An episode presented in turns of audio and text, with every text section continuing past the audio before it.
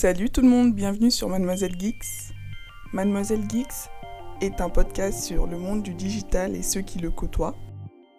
Vous découvrirez ici les témoignages d'hommes et des femmes d'exception qui allient l'entrepreneuriat et le digital. Dans cet épisode, j'ai le plaisir d'accueillir Bakary Kamara, qui est l'inventeur des protèges tibia connectés. Vous avez pu le voir dans l'émission Qui veut être mon associé. Dans cet épisode, il vous raconte comment est-ce qu'il a pu révolutionner le monde du football. Bonsoir Bakary. Bonsoir Mira. Comment est-ce que tu vas? Bah écoute, ça va très bien. Je suis ravi euh, de, de répondre à ton invitation. C'est un plaisir pour moi de, de partager avec toi, voilà c'est un plaisir aussi, d'autant plus que c'est pas la première fois qu'on puisse échanger. Ouais, c'est vrai, c'est vrai. Eh bien, j'aimerais en savoir un petit peu plus sur toi, euh, ton parcours dans l'entrepreneuriat et euh, ce que tu as pu inventer et voire même créer parce que c'est du génie. Ouais, ouais, ouais. Bah écoute, c'est vrai que moi, l'entrepreneuriat, je suis, euh, je suis un peu tombé dedans, comme on dit, assez rapidement parce que euh, à la suite de mon de mon parcours universitaire, euh, donc j'ai étudié à Rouen. Hein, je suis originaire de, de, Normandie parce que alors, je suis arrivé très tôt en Normandie. J'étais avant dans les Yvelines au Muro. J'ai eu une enfance là-bas. Euh, ouais, j'ai eu une enfance au Muro pendant jusqu'en CM1 et en cours de CM1, mon père a allez a dit allez faites tous vos valises et on va on sort du quartier là parce que je sens mal votre évolution sur reste là. Ah, donc, euh, ouais, donc il a, écoute, il a, il a, il a vraiment craqué son portefeuille, euh, euh, toutes ses économies et il a acheté un pavillon en Normandie dans l'heure. donc ça nous a fait un vrai choc hein, au départ parce que arriver là quand tu as vécu quand as vécu quasiment toute ton enfance au Muro, bah, ça fait bizarre. Donc on est arrivé dans l'heure, donc j'ai suivi toute mon voilà ma scolarité, lycée, etc. entre Passy sur Eure et Évreux. Et puis après, je suis allé faire mes études à Rouen et euh, bah, j'ai pas lâché Rouen. Voilà, je suis, je suis devenu un petit peu amoureux de cette ville. Euh, J'ai toujours voulu y revenir. J'ai même démarré euh, euh, un emploi. Mon premier emploi, ça a été euh, dans le développement informatique sur Paris. Donc je faisais des allers-retours tous les jours Rouen-Paris en train. Et puis très rapidement, j'ai voulu revenir sur Rouen parce que je supportais pas de d'aller tous les jours sur Paris. Et c'est là que c'est là que m'est venue l'idée de ma première création d'entreprise en fait parce que j'ai recherché à ce moment-là du travail sur Rouen que j'ai pas trouvé. Et euh, bah là, euh, voilà, une idée de projet de relier ma passion du football et, euh, et l'entreprise, bah, c'est là que c'est là que ça s'est fait.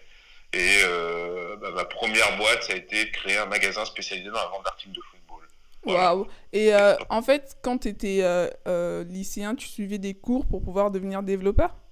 Ah, Pas du tout. Alors oui, il faut savoir que j'ai aucune formation en développement. Euh, c'était l'époque où euh, il y avait un, gros gros recrutement sur des sur des profils surtout euh, bac plus 4, bac plus 5, mmh. recrutés à tour de bras sur des formations après ultra intensives d'un mois et après tu étais, balancé sur des projets informatiques et tout. Et c'est ce que j'ai vécu. Donc euh, en un mois, je suis devenu, je suis devenu euh, euh, développeur, développeur informatique, à faire du maintenance de systèmes d'information et, et, voilà. Sauf que voilà, ça a duré 18 mois et après, je trouvais que j'étais vraiment pas légitime là-dedans et, et donc donc j'ai cherché à faire autre chose quoi. D'accord. Et mais du coup, t'aimes cette partie quand même informatique?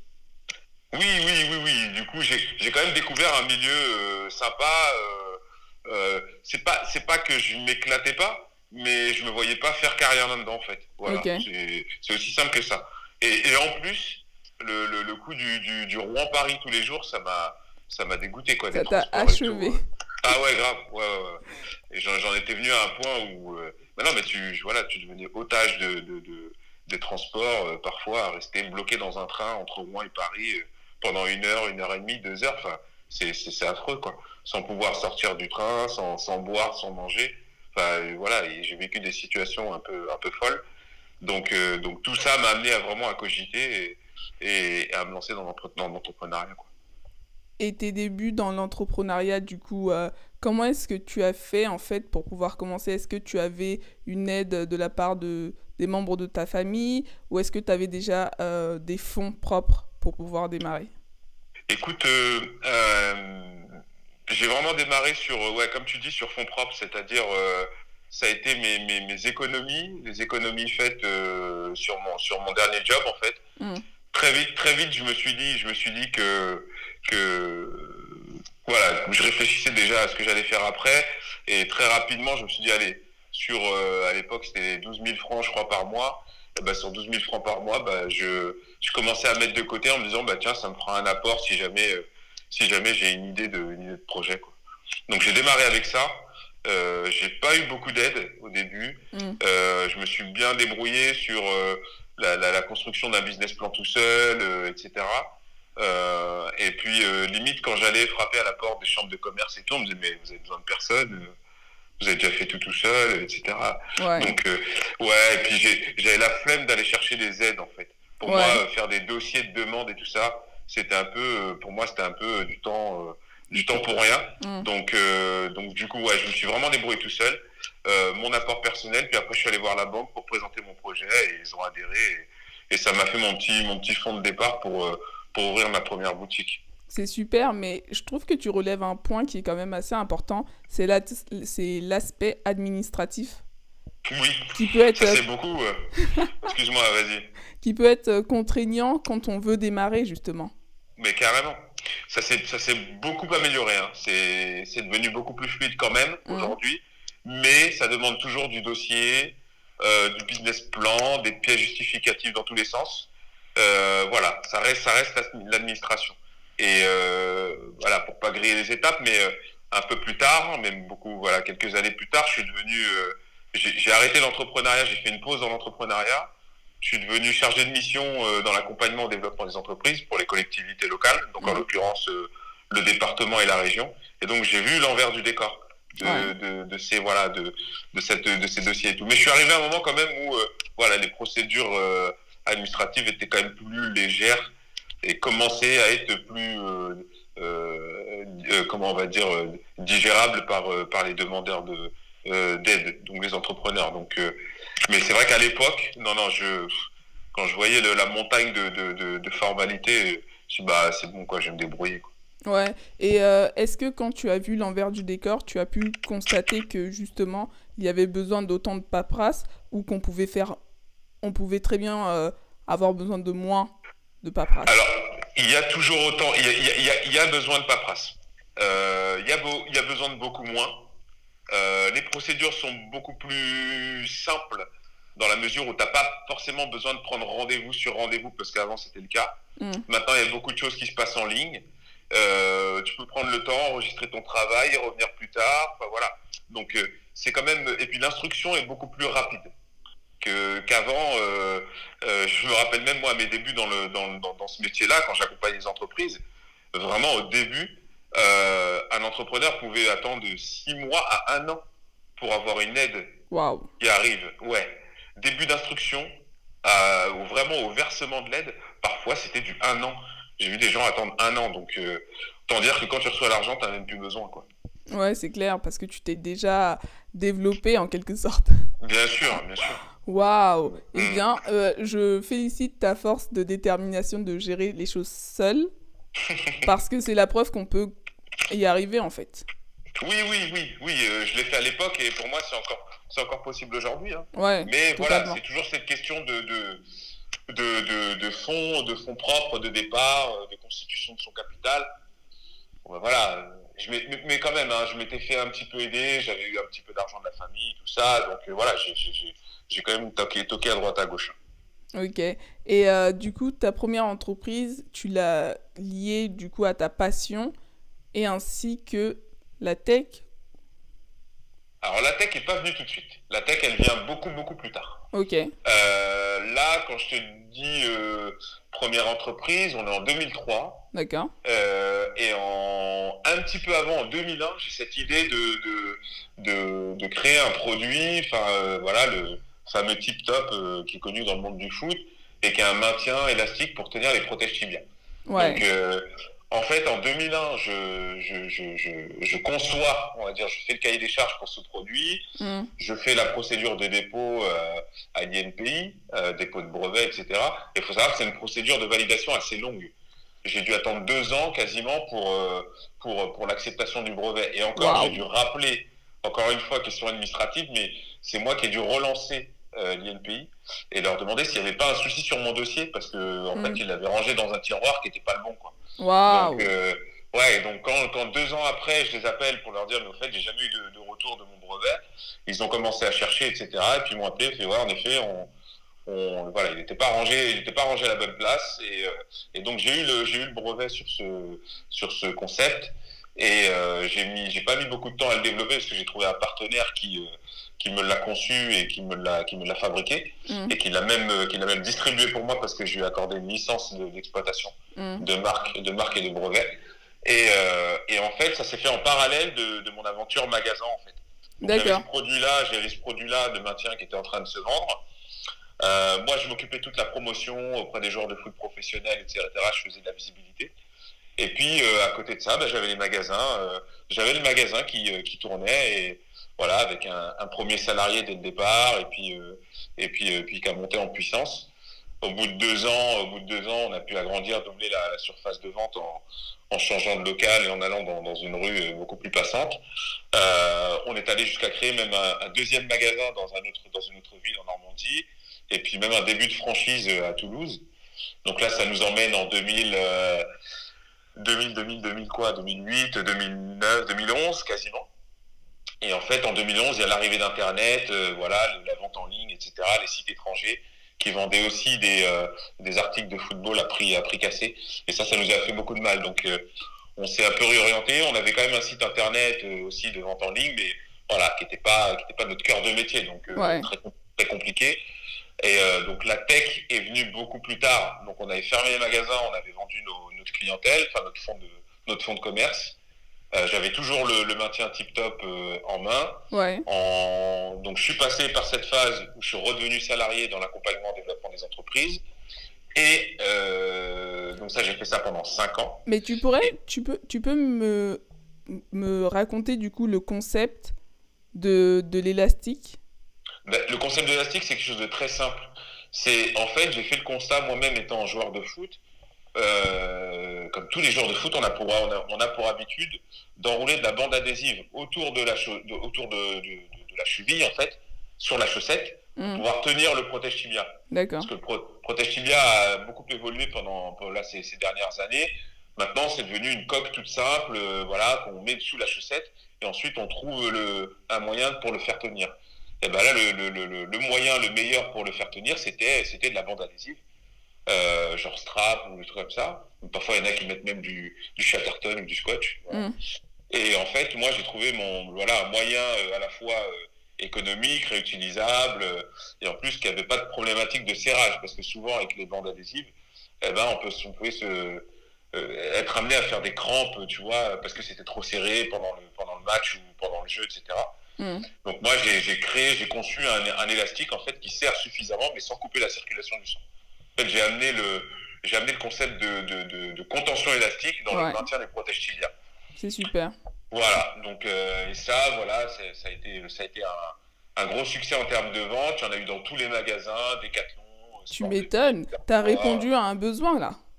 Exactement, exactement. C'est pas loin de, aujourd'hui, c'est pas loin de 850 000 paires vendues depuis depuis 2004. Donc ça a été un, ça a été un gros succès et là on continue, on continue aujourd'hui sur ce produit. Quoi. Bravo, franchement. Merci. Et euh, après, tu es retourné en entreprise. Voilà. Donc je retourne salarié. Euh, alors le maintien est toujours là, euh, sauf que euh, en 2015 donc, euh, en même temps, en même temps, quasiment en même temps que, que mon retour au salariat, parce que faut savoir que tout ce que je t'ai raconté là, bah, je l'ai pas fait tout seul. J'étais avec, j'étais avec celle qui est devenue ma femme, parce que au départ, on n'était pas mariés, mais euh, j'ai vécu toutes ces aventures-là avec, euh, avec, celle qui est devenue ma femme. Euh, et, et, du coup, euh, on s'est retrouvés tous les deux donc euh, à rechercher du travail. Moi, je suis passé donc chargé de mission, et, et, en fait, on a créé une toute petite entreprise de la maison, voilà, une petite SASU à la maison. Et c'est ma femme qui a repris en main la vente des, des maintiens élastiques. Ouais. Donc euh, on a trouvé un fabricant, euh, un autre fabricant en France, etc. Et c'est elle donc qui, euh, par le biais d'un site internet, donc euh, vendait des maintiens donc personnalisés où les gens pouvaient mettre leur nom, leur numéro sur ces fameux élastiques Et donc, elle a recommencé l'entrepreneuriat, elle, avec ça. En 2015, voilà. Mm. Et, et, et, on s'est retrouvés quelques années plus tard avec le projet techno sur lequel on est aujourd'hui. En fait. C'est super. Et est-ce que du coup, tu peux commencer à me parler de, du projet un peu plus tech? Ouais. Alors en fait, euh, donc, euh, donc, ma femme redémarre en 2015, moi je la rejoins en 2019. Entre deux, euh, j'avais créé des protèges personnalisés. Donc protège tibia, on va appeler standard, mais qui voilà, ont une particularité d'être conçus pour être super confortable, super léger, une mousse hypoallergénique. Enfin voilà, réponse à encore à, des besoins du terrain, ce que j'entendais de, de, mamans qui achetaient des protèges tibia pour leurs enfants et, et les enfants faisaient des, faisaient des réactions allergiques. Mmh. Euh, je suis parti aussi du constat que chez les pros, euh, il y avait beaucoup de joueurs qui avaient des protèges tibia personnalisés, donc euh, je voulais ouvrir ça au monde amateur. Donc voilà, j'ai imaginé un, protège tibia qui puisse être grand public et qui permet à n'importe qui de mettre sa photo, son héros préféré, son club préféré, son joueur de foot préféré en photo. Et, euh, donc ça, ça a été un, bon, un bon démarrage en, en 2017 à peu près. Mmh. Mais très rapidement, euh, j'ai imaginé qu'il fallait amener une, vraie valeur ajoutée sur ces protèges tibia-là. Donc je me suis mis à rêver et à me dire, tiens, euh, pourquoi, pourquoi on ne mettrait pas la technologie dans ces protèges tibia-là et c'est là que tout est parti. Euh, voilà, je suis parti dans un gros délire où je me suis dit, tiens, euh, est-ce que mes protèges tibias sont pas capables de me dire à, quel, à quelle vitesse je vais courir, euh, à, quelle, à quelle vitesse j'ai couru pendant le match, quelle distance j'ai parcouru, quel positionnement j'ai eu, etc. Et puis, bah, voilà, j'ai commencé par faire une petite maquette à montrer ce que je voulais faire. Ouais. très rapidement, en montrant ça, et ben, je suis allé voir des, des partenaires bureaux d'études qui pouvait euh, m'aider à réfléchir et à concevoir ce, ce nouveau produit. Mmh. Euh, bon, j'ai eu des gros devis, euh, c'est des gros, gros, gros budgets pour, pour ce coup-ci. Et là, par contre, voilà, j'ai dû bah, déjà aller à la banque ouais. pour lui présenter ce projet-là. J'étais pas encore rentré dans l'entreprise, que j'avais déjà fait les démarches en expliquant à ma femme que là, si on voulait avoir de la pérennité dans l'entreprise, etc., bah, fallait lancer ce type de projet finalement. Euh, elle, a eu, elle a eu peur quand je lui ai annoncé les montants au départ. Ouais, tu m'étonnes. Et puis, euh, ouais, ouais, parce que c'est des trucs. Euh, quand je lui ai dit on aura besoin euh, de plus de 200 ou 300 000 euros, euh, elle m'a dit mais t'es fou, on n'a pas pas cet argent-là. Je lui ai dit écoute, là on rentre dans un dans un dans un concept qui est un concept en gros start-up. Ouais. Où, où on va aller chercher des fonds et où on va aller, on va ouvrir le capital, on va partager le capital et on, voilà, c'est ce concept d'entreprise sur lequel on doit aller si on, si on veut faire ce produit-là. Exact. Voilà, donc euh, première démarche, la banque, qui nous a tout de suite suivi sur un, sur un prêt de pas loin de 100 000 euros. Euh, donc on a, on a déjà pris ce risque-là en partant, euh, sans avoir le reste des financements, hein, puisque c'était un projet vraiment à, autour de 350 000 euros. Mmh. et puis, bah, à l'aide de ça, donc j'ai commencé à faire un tour des investisseurs. Euh, comme je connaissais aussi un peu le fonctionnement, après avoir accompagné des entreprises, des startups, etc. Donc euh, j'ai commencé à faire un tour d'investisseurs et puis euh, petit à petit j'ai vu qu'il y avait beaucoup d'intérêt pour ce projet-là. et puis bah, je me suis imaginé que, de toute façon il fallait que je quitte mon emploi pour être à 100% sur ce, sur ce, sur ce projet-là. Donc en, donc en 2019, eh ben, on ouvre le capital, je fais rentrer des investisseurs et puis et puis le projet, le projet est bien lancé et, et voilà, aujourd'hui, donc on a, on a, on a cette techno euh, à partir des protèges tibia connectés qui sont destinés à, à, analyser la performance des joueurs de foot en fait euh, à l'aide à l'aide d'une application alors mobile ou une application tablette pour pour le coach, les staffs techniques. C'est génial, franchement. Euh, quand tu m'as parlé pour la première fois de ce projet, j'étais juste en mode waouh, c'est incroyable. Comment on peut avoir cette idée? En fait, je sais pas, ça, t'est arrivé pendant que tu rêvais, pendant que tu dormais, enfin. non, ça fait longtemps que j'ai. Euh, en fait, depuis que j'ai imaginé la conception des Protégida, je me suis dit. Euh, personnaliser c'est bien, mm. mais euh, en termes de valeur ajoutée, j'irai pas loin. Voilà, parce que c'est facilement copiable, etc. Mm. Et on sera jamais tout seul sur le marché sur un truc comme ça. En tout cas, pas seul longtemps. Mm. Et en fait, voilà. Donc tout de suite, je me suis dit, ok, comment on peut le rendre techno? C'est vrai qu'on est on est aussi à une époque, on était à une époque où on parlait beaucoup d'IoT, de, de, de, produits connectés, etc. Et là, ouais, j'ai commencé à rechercher en me disant, tiens, qu'est-ce qu'il y a dans le foot, qu'est-ce qui existe dans le foot? Euh, qui fait du tracking d'activité. Et je suis tombé à chaque fois sur la même chose. Voilà, des brassières, GPS, euh, avec les GPS qui se mettent dans le dos et tout. Mm. Et j'ai rien vu d'autre de pertinent. Et là, je me suis dit, bah allez, euh, fonce, quoi. Essaye de, essaye de voir s'il n'y a pas, s'il a pas d'électronique à mettre dans les protèges tibia pour faire le taf. Et donc voilà, l'idée elle est vraiment venue comme ça. Top. Et du coup, euh, la personne a la possibilité de voir justement son, sa progression ou euh, euh, la façon dont elle, elle court à partir d'un téléphone. Alors le, le, projet, si tu veux, il prend, il prend de, plus en, de plus en plus d'envergure à chaque fois que je, que, que je me mets à, à, réfléchir sur la vision de, de l'entreprise en fait. bon, c'est pas un travail que j'ai fait aujourd'hui, mais que, que j'ai fait un petit peu après avoir conçu le produit. Au départ, au départ, mon idée, elle part du constat que voilà, euh, n'importe qui dans n'importe quel sport a la possibilité de de, de, de, voir ses performances athlétiques sur des distances, sur la vitesse à laquelle il a couru, l'allure, les, différentes allures, euh, les distances en marche, en course, euh, voilà, sur des courses, sur des sprints, etc. il suffit de mettre son téléphone portable quand on va faire un running et tout ça. Euh, et, donc pour moi, à la base, voilà, c'était ça, c'était euh, au moins pouvoir restituer à la fin d'un match ou un entraînement, euh, que ce soit pour rigoler entre des potes ou, ou de manière officielle sur de la compétition, se dire voilà, j'ai performé de cette manière et mettre ça en corrélation avec son ressenti, savoir j'ai fait un bon match, pas un bon match, je me suis beaucoup investi, etc. Mais moi personnellement, qui aime courir en dehors du foot, euh, voilà, j'apprécie, euh, ouais, j'apprécie de courir avec mon, mon téléphone, euh, les, toutes les applications qu'on connaît euh, pour, pour savoir comment, comment on a couru, etc. Et je trouvais ça dommage qu'après un match, surtout qu'on entendait souvent, on entend souvent à haut niveau dans les matchs à la télé, par, par exemple, on sait qu'ils ont ces données-là. Mm. On les entend parfois, savoir, tiens, telle équipe a couru plus que l'autre et tout. Et là, je me suis dit, bah, tiens, moi, j'aimerais bien. quand, quand, je suis, quand je cours hein, tous les, le dimanche matin en, en allant faire mon match, bah, je veux savoir ce que j'ai fait. Donc, euh, pour moi, c'était à la base un outil qui devait juste voilà, ramener euh, ces informations-là euh, qu'on a l'habitude de voir. Et puis, en travaillant sur la vision de l'entreprise, bah, on réfléchit valorisation, on réfléchit data, on réfléchit tout ça.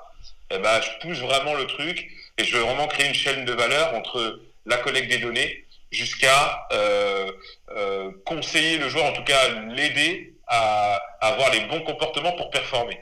Donc quand, quand, je dis ça, eh ben, je veux travailler sur vraiment la, la, la, la charge de travail du joueur, euh, son état de fatigue, euh, le risque de blessure. Donc voilà, je veux vraiment créer de, de très actifs un espèce d'outil d'aide à la décision pour le, pour le joueur et son, et son, et son staff. Ouais, c'est incroyable parce que tu peux voir même euh, les risques de blessure. Alors oui, là où je travaille sur les risques de blessure, euh, alors il y a des outils complémentaires à ma solution à, à, à mettre en face. Euh, on va parler de charge interne, euh, voilà, c'est un peu le ressenti du joueur. Mm. Et pour ça, il y a des outils aujourd'hui qui existent, c'est des, des, petits questionnaires qu'on appelle des questionnaires RPE, euh, qui vont permettre de, de, associer à la performance, à la mesure de la performance, qui vont permettre vraiment de, de prévenir des états de fatigue du joueur mm. et potentiellement des risques de blessure. Moi, l'atout que j'ai avec mon, mon outil, c'est que je vais ramener de nouvelles informations que, que d'autres n'ont pas parce qu'ils sont situés à d'autres endroits, à d'autres endroits du corps. Moi, par exemple, je vais pouvoir travailler sur les gestes du footballeur. Mmh. Donc, savoir ce que coûte en énergie une frappe, une passe, un tacle, un saut. Voilà. Et ça, c'est des éléments que, que, que, que, je travaille pour ramener dans, dans, dans, dans le calcul, en fait, de, de, de la charge de, de la, du, du, joueur. Donc, du coup, euh, une meilleure définition des, des zones de risque de, de, de, fatigue ou de blessure. Top, c'est vraiment génial parce que tu apportes euh, beaucoup de solutions, je trouve, et tu réponds à pas mal de besoins. Et euh, c'est juste formidable. Je pense que ça a, été, ça a dû être bien accueilli auprès des footballeurs. Ouais, c'est bien accueilli. Il y a beaucoup de marques. Alors, ce qui est dommage, c'est que là, nous, on a, on a tout développé euh, et tout est sorti juste avant le Covid. bon, on a eu, on a, on a, on a fait un passage aussi dans l'émission qui veut être mon associé sur M6 qui nous a bien, bien boosté en termes de démarrage. Mm. Malheureusement, derrière, il y a eu le Covid, mais même malgré le Covid, on a continué à vendre. On a beaucoup de marques d'intérêt, on reçoit beaucoup de, de, demandes de clubs, de coachs, de joueurs. Enfin voilà, donc on a, on a plein d'indicateurs qui nous disent que dès que dès que l'activité et, le Covid sera, sera terminé, euh, on, voilà, on a, on a un potentiel pour bien, pour bien figurer sur ce marché-là. Hmm. Franchement, je suis, euh, très très très ravie euh, de discuter avec toi et que tu me parles de ce projet parce que je kiffe. Moi, moi tu sais très bien que je suis euh, dans les métiers du digital. Du coup, euh, tout ce qui est lié à la tech et aux choses qu'on fait grâce à la technologie, ça me passionne. Parce que euh, ça révèle vraiment qu'on peut faire des grandes choses et qu'il ne faut, pas, il faut pas en avoir peur. Quoi. Non, c'est sûr, c'est sûr. C'est sûr que là, pour, pour lancer des projets comme ça, il ne faut pas, faut pas être frileux, ça c'est sûr. C'est clair. Et j'aimerais savoir quel type de conseils tu donnerais à des jeunes personnes qui aimeraient commencer à entreprendre? Écoute, euh, moi, je, je, je, dirais déjà que l'entrepreneuriat, c'est une, une, une, belle chose et qu'il faut la commencer, il faut, qu'il faut commencer le plus tôt possible. Mm. Ça, c'est mon premier conseil. Il ne faut pas attendre. Quand on a une idée, quand on a une idée d'entreprendre, euh, quand on a, quand on, quand on veut se lancer, euh, vaut mieux le faire quand on est, autant le faire quand on est jeune. Ok. Voilà, parce que, parce que l'entrepreneuriat, c'est du risque, l'entrepreneuriat, c'est euh, c'est de l'échec, ça se construit d'échec aussi. Euh, donc autant, autant le faire jeune, comme ça, ben, au moins, euh, quand on se plante, on peut recommencer sereinement avec toute cette expérience qu'on accumule. Tu as, commencé à, tu as commencé à quel âge? Écoute, moi j'ai commencé, j'avais, que je dise pas de bêtises, 20 ans en arrière, ouais. Donc j'ai commencé, je devais avoir 20, 25 ans. Top. C'est mon j'ai âge. Commencé, j'ai, commencé jeune. Top. Mm, mm. Bah ça me rassure sur moi-même là. ouais, non, non, c'est, c'est très bien. Sincèrement, c'est très bien. Et, euh, et c'est le meilleur conseil que je puisse, que je puisse donner. Ouais. Mm. Et pour une personne qui serait craintive, genre euh, par rapport à des pensées limitantes, qu'est-ce que tu lui conseillerais? Alors, c'est-à-dire des pensées limitantes, à quel niveau bah, Des pensées limitantes au niveau du Ah, mais euh, c'est beaucoup trop grand pour moi. Euh, pourquoi est-ce que je mérite de, de, faire ça? Enfin, des questions euh, existentielles, quoi, en gros. Non, il faut pas. Ouais, ouais. Alors, ça, ça alors, attention. Il, faut avoir le tempérament aussi pour se lancer. Si on n'a pas le tempérament, qu'on se sent pas de, de, de prendre des risques et de pas endormir la nuit, c'est pas la peine. Mm. Voilà.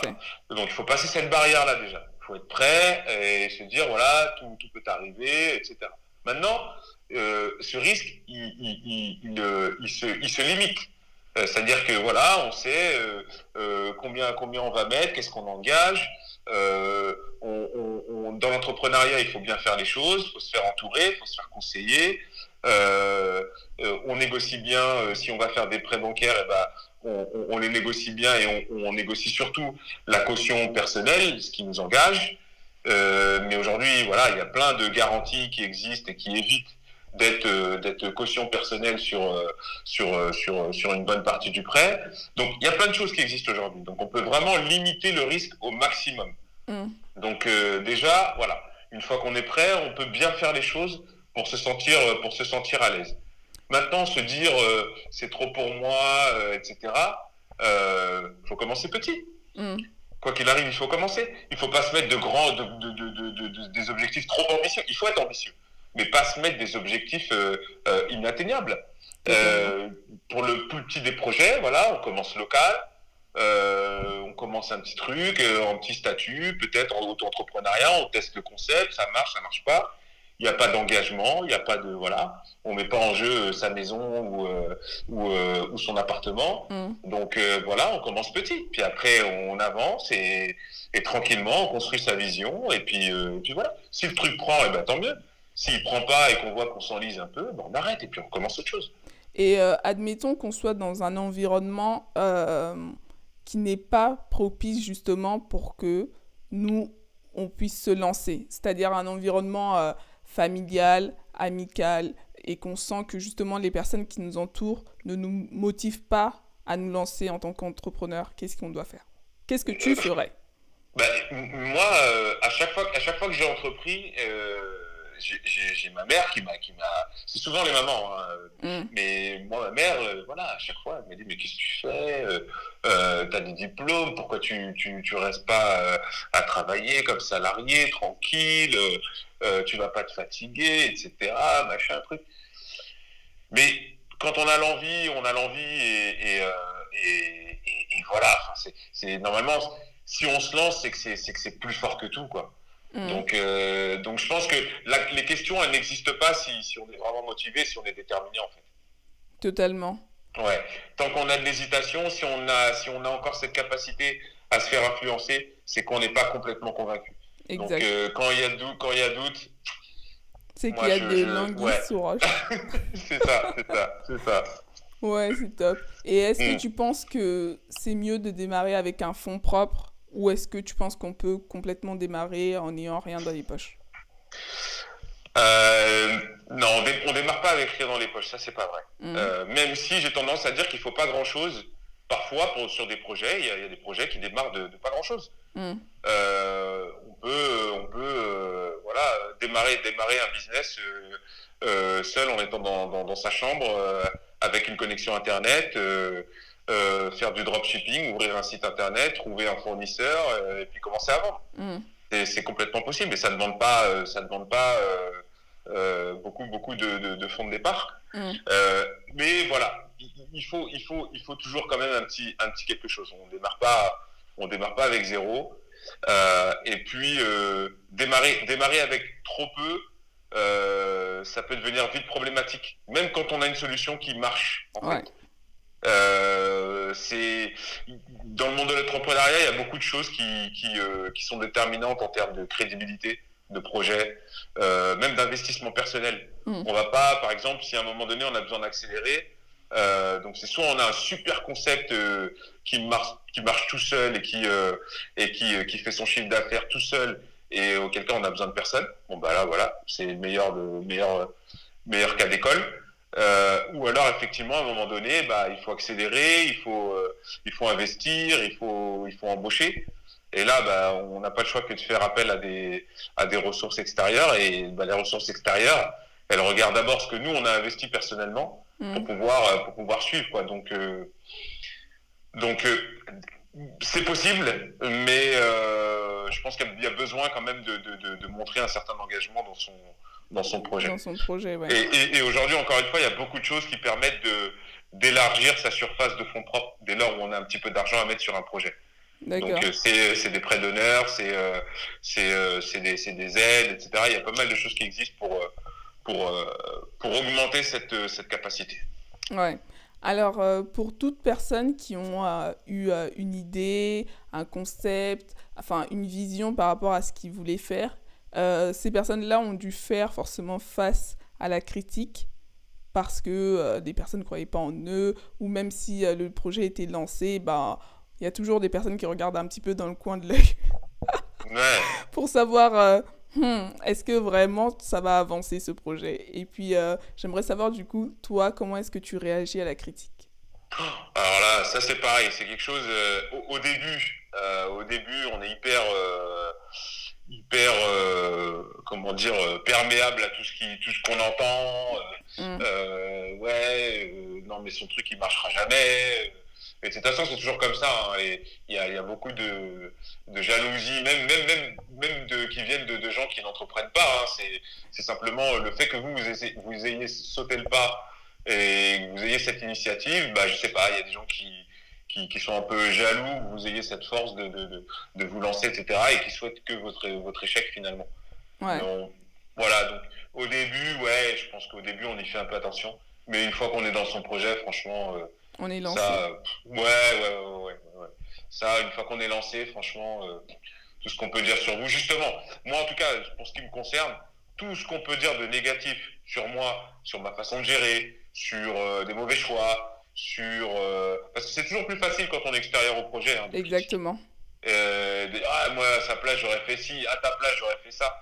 Sauf que voilà, moi plus j'entends ce genre de remarques et plus j'ai envie de, de, de, réussir et de bien faire pour montrer que, que mes choix sont les bons et, et, et que c'est moi qui ai raison. Absolument. Moi, je trouve que justement, tu vois l'effet que ça te fait là, bah moi, ça me fait la même. Bah oui. J'ai comme un espèce de ah ouais.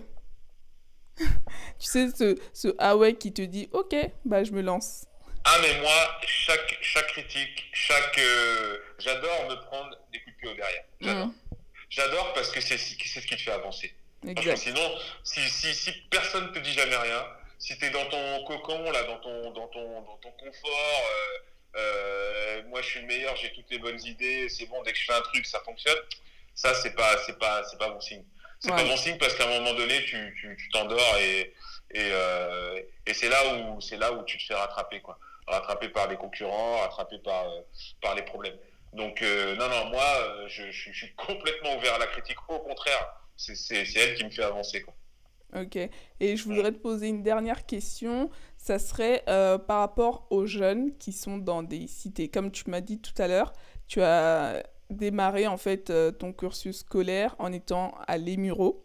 Et Oui. euh, j'aimerais savoir, est-ce que si tu avais grandi au Mureaux, ça aurait été forcément un frein?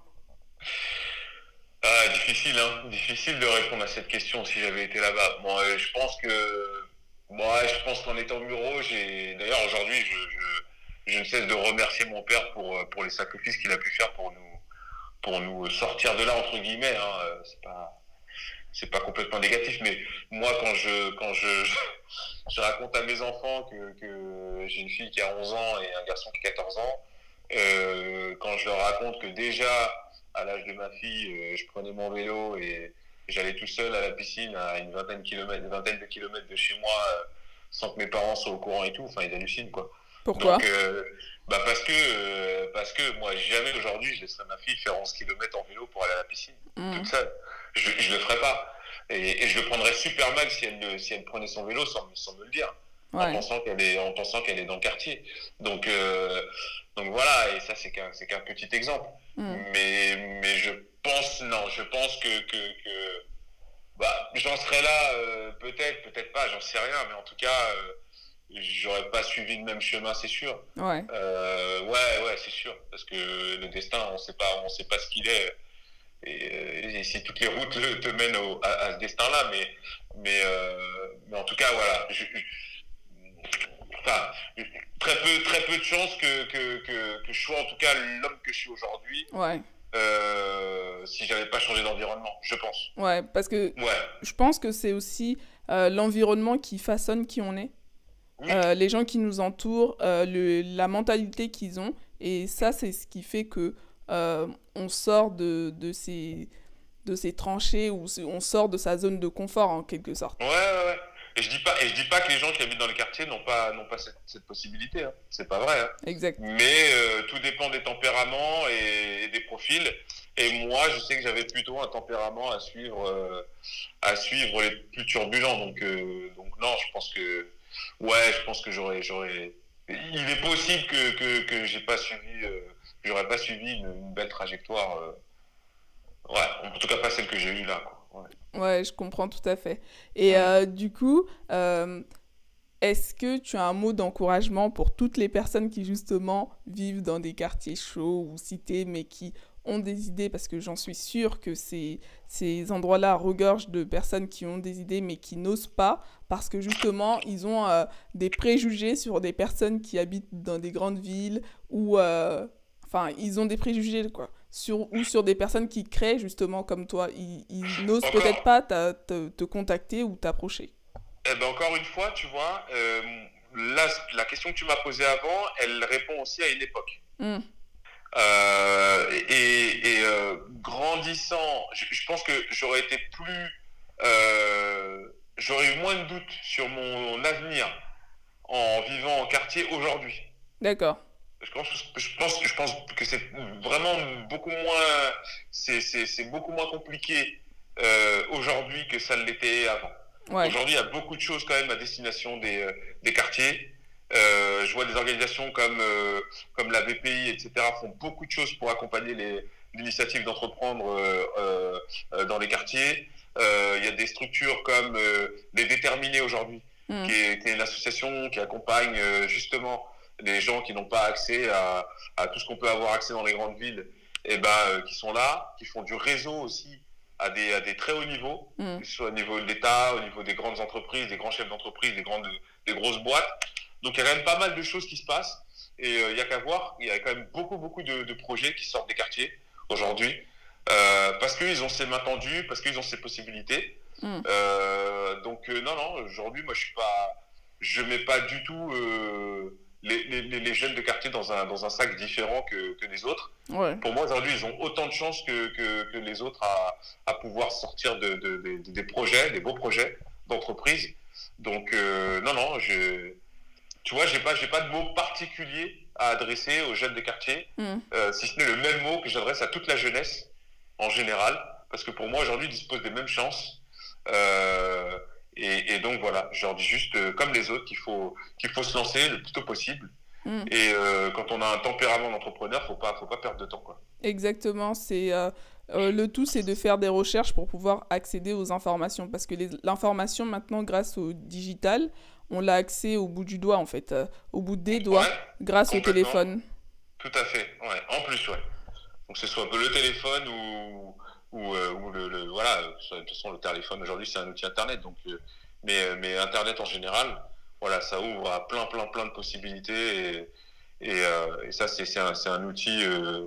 c'est un outil voilà, qui peut servir déjà, qui est une première marche de l'entrepreneuriat. Exactement, la preuve avec le Covid qui nous fait prendre des cours à la maison au lieu d'être en présentiel. Donc c'est la preuve que peu importe le niveau qu'on a, on peut très bien commencer à apprendre euh, au bout de son téléphone ou d'un ordinateur si on en a. Ouais, ouais, tout à fait, tout à fait. Top, merci beaucoup Bakary. Ben, de rien Mira, un grand plaisir. Plaisir partagé. bon, à bientôt sur les réseaux. Vous pouvez me retrouver sur Instagram, Mademoiselle Geeks. N'hésitez pas à partager les épisodes qui vous ont plu. Vous pouvez aussi me laisser un commentaire sur Apple Podcast ou directement sur mon Instagram. Je suis disponible sur toutes les plateformes d'écoute. Mercredi prochain.